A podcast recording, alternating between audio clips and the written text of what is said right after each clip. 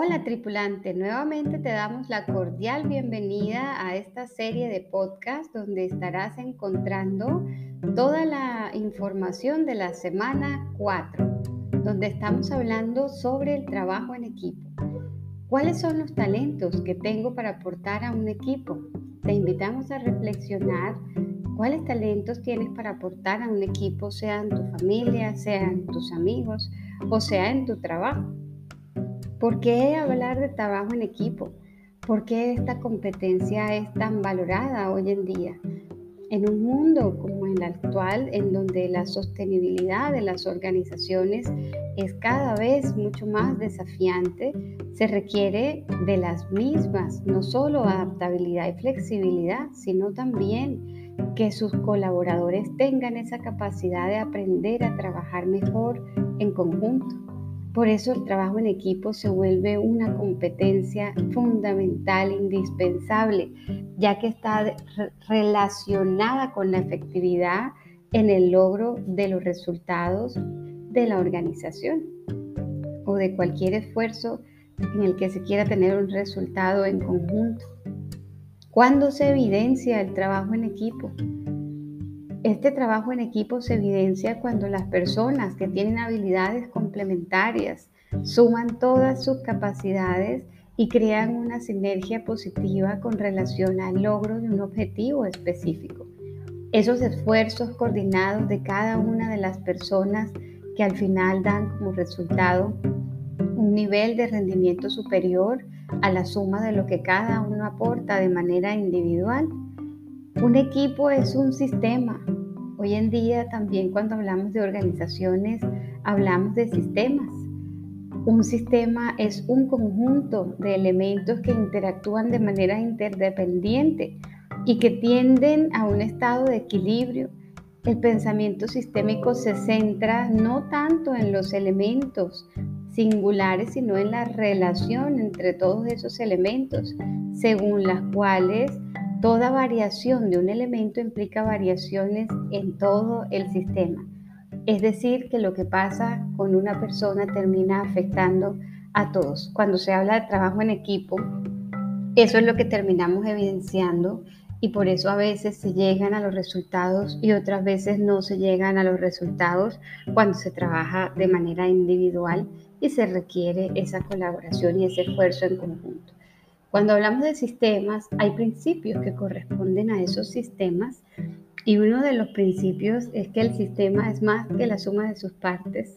Los equipos tienen la capacidad de autorregularse, ponerse de acuerdo, estructurarse, aprender, diversificarse.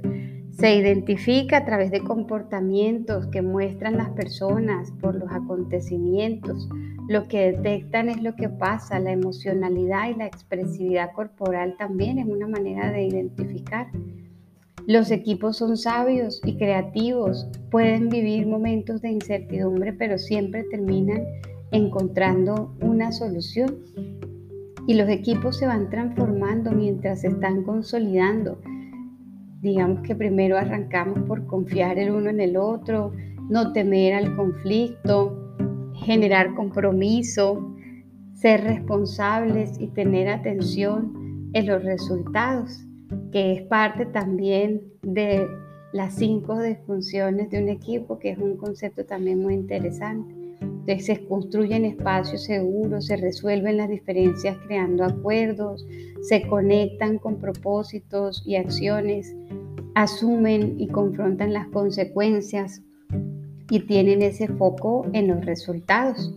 Un trabajo en equipo consolidado genera conexión, adaptabilidad, flexibilidad, complementariedad entre todas las personas, pero para que eso ocurra se debe indispensablemente tener en cuenta las famosas 5 Cs del trabajo en equipo.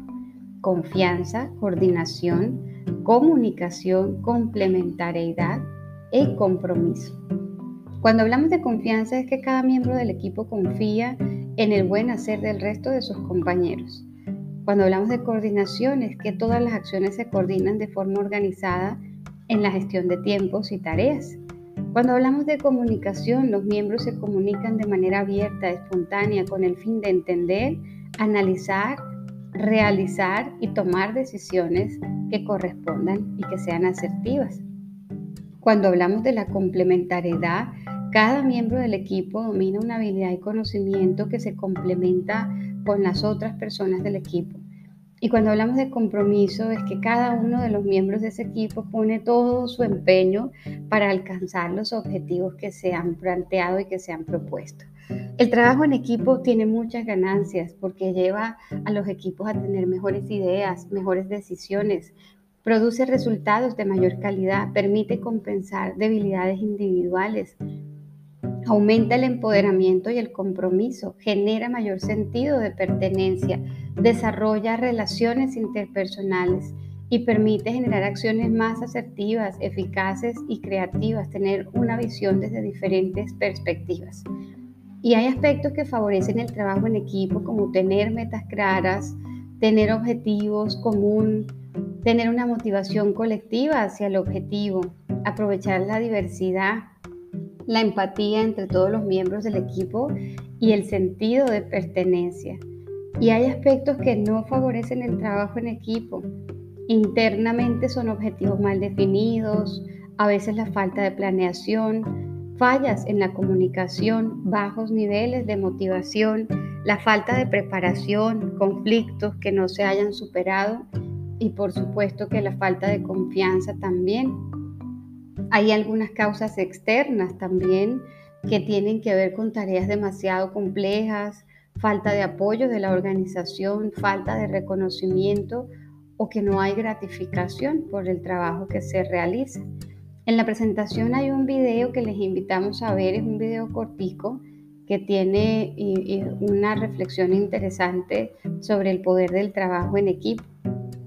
En una organización, recordemos que ninguna persona trabaja de manera aislada, todos nos complementamos con todos. Las fortalezas están en nuestras diferencias, no en las similitudes. Ninguno de nosotros es tan inteligente como todos nosotros juntos. para ser un buen miembro de un equipo es importante aceptar la crítica, ser autocrítico, respetar opiniones diferentes, aprender a escuchar, vencer temores y debilidades, ser flexible. Todo eso es importante cuando hablamos de trabajo en equipo. Y queremos dejarte una reflexión también, y es que pienses en el trabajo siempre queremos mostrar lo mejor de nosotros, pero realmente en este momento lo estamos haciendo. ¿Cómo me están viendo los demás? ¿Esa manera como me ven los demás coincide con la manera en que me veo yo mismo? Ese reconocimiento es parte de descubrir. Eso nos permite también interiorizar y tener reflexiones de saber si estamos haciendo bien, si lo que estamos haciendo crea cohesión y crea confianza y poder revisar y hacer los ajustes que sintamos que corresponden. Bueno, este tema tiene mucha tela que cortar, es un tema muy interesante y esperamos que realmente estos contenidos agreguen valor a su gestión. Gracias por ser parte de esta iniciativa y por esta experiencia de aprendizaje y nos vemos en una siguiente serie de podcasts.